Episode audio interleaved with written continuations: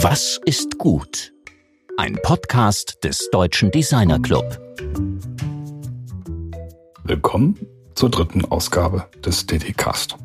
Mein Name ist Rainer Gerisch und ich bin Mitglied im Vorstand des DDC. Uli Meier-Johansen sagte letzte Woche in unserem Podcast, wichtig für Designerinnen und Designer sei es, neue Denkräume aufzumachen. Allein am Erfolg von gestern festhalten und immer weiter das perfektionieren, was gut funktioniert, reicht nicht. Wir müssen sprachfähig werden, um fremde Kompetenzen in Lösungsprozesse einbeziehen zu können und gemeinsam neue Wege einschlagen.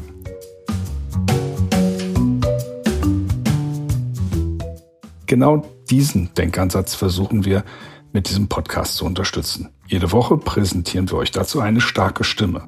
Sie kommt aus allen Sparten des Design, aus angrenzenden Disziplinen, aus Wissenschaft, Wirtschaft und Politik.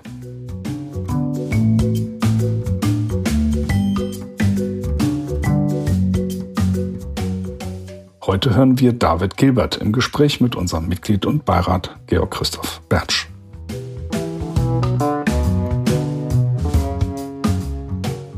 Nach seinem Abschluss als Diplom-Medienwirt arbeitete David Gilbert für herausragende Design- und Digitalagenturen wie Elephant Seven, Mutabor, Rosa Lacour, Scholz und Volkmer, CCG und Sena Schrader.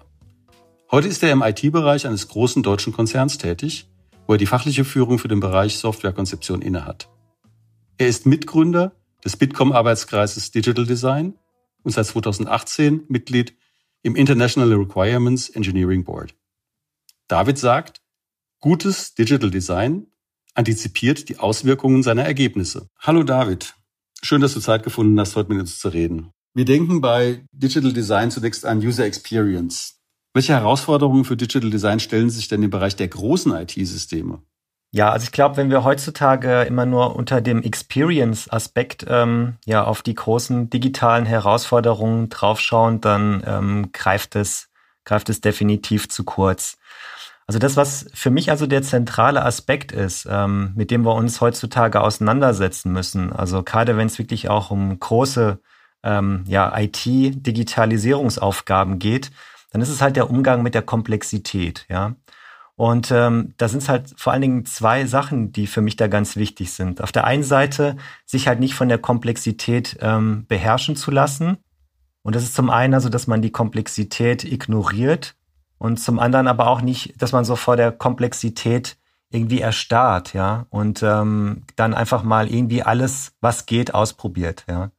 Ähm, das ist was, das ich in der Praxis leider immer wieder ähm, beobachte, dass man ja Probleme als ja komplex oder chaotisch abstempelt und sich dadurch so ein bisschen auch die Legitimation verschafft, einfach alles, was geht, an Methoden, Vorgehensweisen da mal drauf abzufeuern.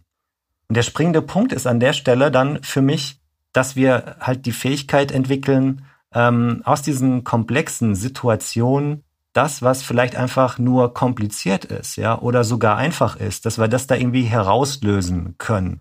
Ich glaube, das ist ein ganz zentraler Punkt heutzutage ähm, als Digital Designer. Du bist von der Ausbildung her Diplom-Medienwirt, hast allerdings in einer Vielzahl von Designagenturen gearbeitet. Du bist gewissermaßen qua Berufsbiografie zum Digital Designer geworden. Würdest du dich auch als Digital Designer bezeichnen oder wie stehst du disziplinär zum Digital Design? Ja, ich meine, ich muss ja ehrlicherweise sagen, ich habe ja ähm, jetzt im Diskurs das Digital Design natürlich auch selber ja mitgeprägt und deswegen kann ich mich natürlich damit irgendwie auch sehr gut identifizieren. Wieso ich das aber halt auch ähm, ja gemacht habe, ist, dass ich also bis vor drei Jahren immer so das Gefühl hatte, ähm, dass ich da irgendwie so zwischen den Stühlen sitze, ja.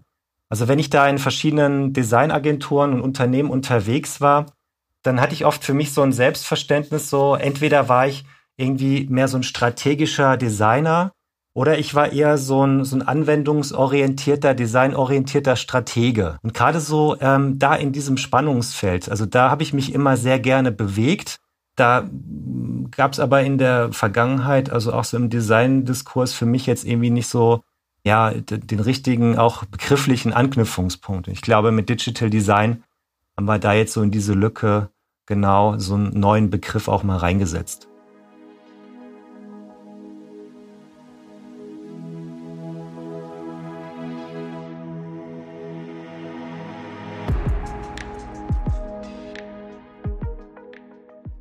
Der Arbeitskreis Digital Design hat ein Manifest veröffentlicht. Manifeste kennt man ja aus dem politischen Raum oder man kennt sie insbesondere aus dem künstlerischen Raum der klassischen Moderne. Wieso ein Manifest? Was verfolgt ihr damit? Also das Manifest ist halt so eine kleine Vorgeschichte. Es war so, dass ähm, ja vor ungefähr dreieinhalb Jahren sich im Umfeld ähm, des Bitkom ja verschiedene äh, Menschen zusammengefunden hatten, weil sie alle irgendwie festgestellt haben, uns uns fehlt hier irgendwie was. Ja, es war so eine ganz interessante Runde. Da waren User Experience Designer dabei, da waren Softwarearchitekten, die sich also mit der technischen Konzeption digitaler Lösungen beschäftigen. Da waren Menschen, die so klassisch aus dem Requirements Engineering kommen, also wirklich diese Spezialdisziplin, die sich eigentlich ja nur in Anführungszeichen mit dem äh, Erfassen und äh, Managen von Anforderungen beschäftigt.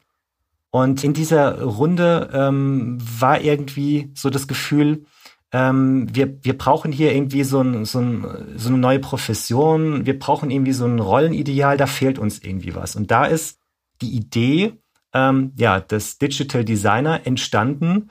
Und ähm, ja, nachdem dort also im ersten Schritt so ein Rollenideal für einen Digital Designer formuliert wurde, wurde dann ähm, circa ein Dreivierteljahr später das Digital Design Manifest ähm, verfasst. Und in diesem Digital Design Manifest oder mit diesem Digital Design Manifest wollten wir als die Urheber ähm, wirklich mal ein Statement äh, setzen, ein Statement ähm, ja für einen äh, Gestalter, der so an der Schnittstelle Zukunftsdenker, Handwerker ist, also beides da wieder auch so ein Stück weit in sich vereint. Gestalter, die halt wirklich es als Kern ihrer Profession sehen, Visionen auch in eine Realität umzusetzen. Was bedeutet es in diesem Kontext, in diesem sehr speziellen Kontext, der einen großen Bogen spannt zwischen den Disziplinen des Digitalen? Was bedeutet da Nachhaltigkeit? Welche Rolle spielt für euch Nachhaltigkeit? Was ist das überhaupt im digitalen Design? Also ich finde, wenn wir im digitalen Design über Nachhaltigkeit sprechen ähm, wollen, dann bietet es sich an, letztendlich da auch noch mal so die drei Säulen der Nachhaltigkeit einfach mal so dagegen zu halten, was wir da eigentlich gerade so im digitalen Raum machen. Ja, und diese drei Säulen Wirtschaft, Soziales und Ökologie, die ja würde ich einfach immer mal gerne da, dagegen halten. Also wenn wir halt auch über Social Network sprechen, wenn wir über Themen wie Bitcoin sprechen äh, oder irgendwelche Lieferservices, die uns ganz komfortabel, jetzt auch in Corona-Zeiten ist das natürlich ganz nett, das Essen an die Haustür liefern. Also da einfach mal immer dagegen zu halten in diesem Spannungsfeld, ja, wirklich Wirtschaft, Soziales, Ökologie. Wo sind da diese Konzepte wirklich verortet? Und ähm, ja, also was auch für negative Aspekte sind damit verbunden. Vielleicht nochmal eine ganz andere Perspektive auf das Thema. Ähm, ich finde es ganz spannend. Also das Bundesumweltministerium hat ja auch eine Digitalagenda ähm, Anfang des Jahres herausgebracht. Und da war so der erste Punkt etwas, was jetzt nicht irgendwie besonders neu ist. Da geht es um das Thema umweltgerechte Digitalisierung, Stichwort Green IT. Das kennen wir vielleicht sogar zu Hause so von irgendwelchen Rechnern, Hardware, die wenig Strom verbraucht. Was ich aber ganz spannend fand in dem äh, Kontext auch das Thema Transparenzinitiative. Also da gibt's halt Gedanken auch zu einem digitalen Produktpass, weil das, was wir halt im digitalen ähm, Bereich immer wieder ja beobachten, ist, dass natürlich hier versucht wird, uns immer wieder in so Login-Situationen reinzubringen. Ja, also es ist nicht so das Problem irgendwie, dass die ja, Textilien ähm, unter ja, äh, negativen äh, sozialen ähm, Beding oder Arbeitsbedingungen irgendwo in Asien gefertigt werden, sondern hier ist für mich eher das auch äh, soziale Problem, dass wir immer wieder in so Login-Situationen ähm, manövriert werden. Und das finde ich ganz spannend, dass da jetzt so eine Idee für so einen digitalen Produktpass entstanden ist. Und dass daneben also wirklich auch ähm, jetzt gezielt dort KI-Leuchttürme auch äh, aufgesetzt werden, dass halt geschaut wird, wie können wir mit digitalen Innovationen den sozial-ökologischen Umbau gestalten. Und es geht für mich dann doch glücklicherweise auch mal eine Ebene weiter, als einfach jetzt nur zu gucken, wie kann ja äh, der Energiebedarf kontrolliert werden von digitaler Technik.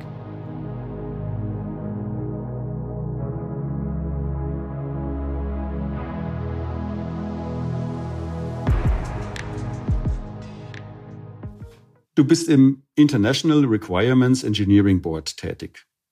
Was macht ihr da konkret? Ist das ein Zertifizierungsgremium oder Was tut ihr in Bezug auf die eben genannten Fragestellungen der Entwicklung des nachhaltigen digitalen Design? Genau, also das International Requirements Engineering Board, das ist ähm, ja letztendlich ein Expertengremium, äh, ähm, was sich schon seit vielen Jahren darum kümmert, so das Thema Anforderungsmanagement ja im IT und im Ingenieurswesen zu professionalisieren bietet dort auch entsprechende Zertifizierungen an, die international auch echt gut akzeptiert sind. Also ich glaube, so die einfachste Basiszertifizierung, das teilen mittlerweile 50.000 Menschen äh, weltweit.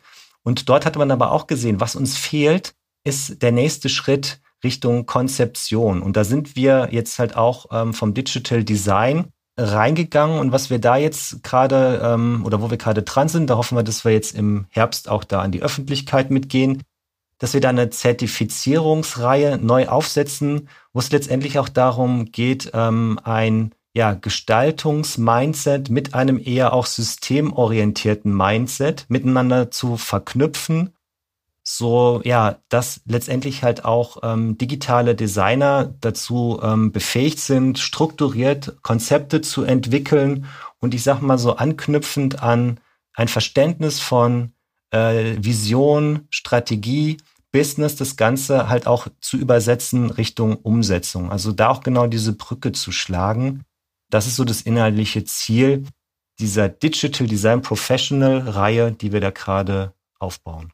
Die High-Level-Betrachtungsweise, die im Arbeitskreis äh, Digital Design der Bitkom und dem International Requirements Engineering Board entwickelt wird, die bildet ja ein Framework für die Arbeit der Digital Designer. Was kann man, wenn man sich als Digital Designerin oder Designer versteht, konkret in der Arbeit tun, um einem zukunftsfähigen und nachhaltigen Design nachzukommen? Also ich bringe das so momentan für mich immer so auf den Punkt, ein Digital Designer muss ähm, auf der einen Seite mit Struktur und auf der anderen Seite aber auch mit einem Gespür unterwegs sein. Ähm, Struktur ist extrem wichtig, ja, weil wir letztendlich ähm, unsere Konzepte ja auch realisiert sehen wollen. Und am Ende wird das Ganze ja auch irgendwie in, äh, in, in Technik äh, umgesetzt. Ja, das heißt, also das ist extrem wichtig. Auf der anderen Seite aber auch das Thema Gespür. Ich habe leider so ein bisschen den Eindruck, dass dadurch, dass sich das Design auch so ein bisschen ähm, vielleicht zu sehr auch Richtung Management verkauft hat in den letzten Jahren, Design gerade auch im Management ähm, wieder eher als so ein Rational Problem Solving Prozess ähm, verstanden wird, ja. Und ich glaube, das, was doch Design, was Design auch stark macht, es ist ja so genau dieser, sag ich mal, dieser direkte Zugang auch zu einem Problem, Probleme spüren. Also wir haben ja im Design auch in der Theorie eine wunderbare Tradition von der Phänomenologie ausgehend, ja. Und ich glaube, da könnte man wieder mal ein bisschen mehr anknüpfen. Ludwig Wittgenstein der Philosoph, sagt bekanntlich, über Ethik kann man nicht reden, was nachvollziehbar ist, wenn man da genau drüber nachdenkt. Aber dennoch, welche Rolle spielt denn Ethik in dem Digital Design, wie du es beschreibst? Naja, also wir haben uns halt mit dem Digital Design Manifest ähm, das Thema auf jeden Fall da direkt mit reingezogen, weil wir halt auch formuliert haben, gutes Digital Design antizipiert die Auswirkungen seiner Ergebnisse. Ja, und ähm, das ist was, was uns einfach wichtig ist und genau.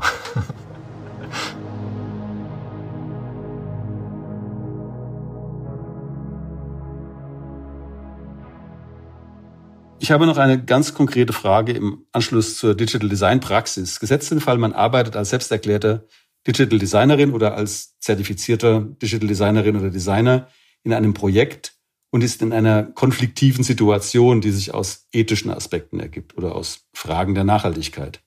Bietet ihr in euren Kontexten Referenzpunkte an oder Schnittstellen, um sich an euch zu wenden, um Fragen zu klären, um konkret Fragestellungen auch mit euch zu diskutieren? Also da muss ich sagen, wir sind ja momentan noch relativ ja zartes Pflänzchen und aus dem Bitkom heraus ist es uns halt schon wichtig, da jetzt auch äh, ja einen breiteren Diskurs ähm, zu schaffen. Also wo wir, glaube ich, ziemlich gut unterwegs sind, auch eine Verknüpfung herzustellen jetzt zwischen Wirtschaft und ähm, auch dem, dem Hochschulbereich. Wir haben Anknüpfungen an ganz spannende, innovative Studiengänge, zum Beispiel ähm, Design and Computation. Das äh, ist an der UDK und an der ähm, TU Berlin angesiedelt oder auch Design in Kontext und gerade im Zusammenspiel ähm, mit diesen interdisziplinären neuen Studiengängen sehe ich da also viel Potenzial. Ähm, ja. Also wir möchten letztendlich halt auch in Zusammenarbeit, auch da mit Wissenschaft, mit dem Hochschulbereich, letztendlich da jetzt auch so einen neuen Diskursraum aufbauen und letztendlich halt auch, sage ich mal, die theoretischen Kapazitäten, ja, die dieser Bereich bietet, einfach auch nutzen, so dass wir gemeinsam da in so einem Design-Diskurs zu Digital Design vorankommen. Und ähm, da bin ich echt sehr froh gestimmt. Da haben wir bisher sehr viele Potenziale aus dem wissenschaftlichen und Hochschulbereich jetzt bekommen. Du hast das Buch Welten entwerfen von Friedrich von Boris, den wir vor kurzem in einem DDcast gesprochen haben, gelesen. Von Boris geht ja weg von den technischen Sparten des Designs, von Produktdesign oder Kommunikationsdesign und so weiter und hin zu einer inhaltlichen Aufgliederung wie Ich-Design, Überlebensdesign, Sicherheitsdesign. Das sind Kategorien, die an den menschlichen Bedürfnissen viel näher dran sind. Hat dich das mitgenommen? Was für mich halt irgendwie sehr spannend war, ähm, war, dass er halt ja auch nochmal ähm, Bezug nimmt, da auch auf, auf Heidegger und auch sein Verständnis von Technik und dieser diese Fragestellung, ob wir uns jetzt irgendwie der, der, äh, der Technik da äh, unterwerfen wollen oder ob wir da was entwerfen wollen. Also das finde ich halt einen ganz, ganz starken Punkt. Und ähm, ich glaube halt, also ja, um halt was entwerfen zu können, brauchen wir auf der einen Seite, ähm, ich meine, das, was ja hinter Heidegger steckt, auch wieder so dieses Erfahren, dieses Erspüren von Technik und auf der anderen Seite aber halt auch diese Kompetenz, dieses strukturiert, dieses technisch systemorientierte Denken. Und ähm, das müssen wir, sage ich mal, in so einem hybriden Denkansatz äh, zusammenbringen. Und dann hoffe ich, dass wir da halt auch mehr in so einem Entwurfsmodus sind als in so einem Unterwurfsmodus.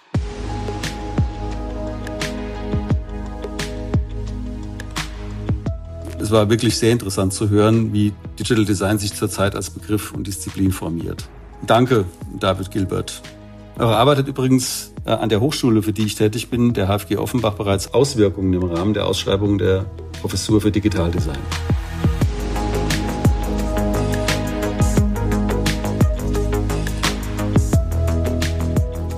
In der vierten Folge des Delicast kommende Woche hören wir Madita Morgenstern an Tau.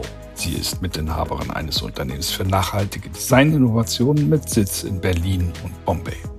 Unsere DDcast-Folgen findet ihr über ddcast.ddc.de und natürlich auf allen gängigen Podcast-Plattformen. Danke fürs Zuhören. Wir wünschen euch eine sehr entspannte digitale Woche mit gelegentlichen analogen Highlights. Eure DDcast Redaktion.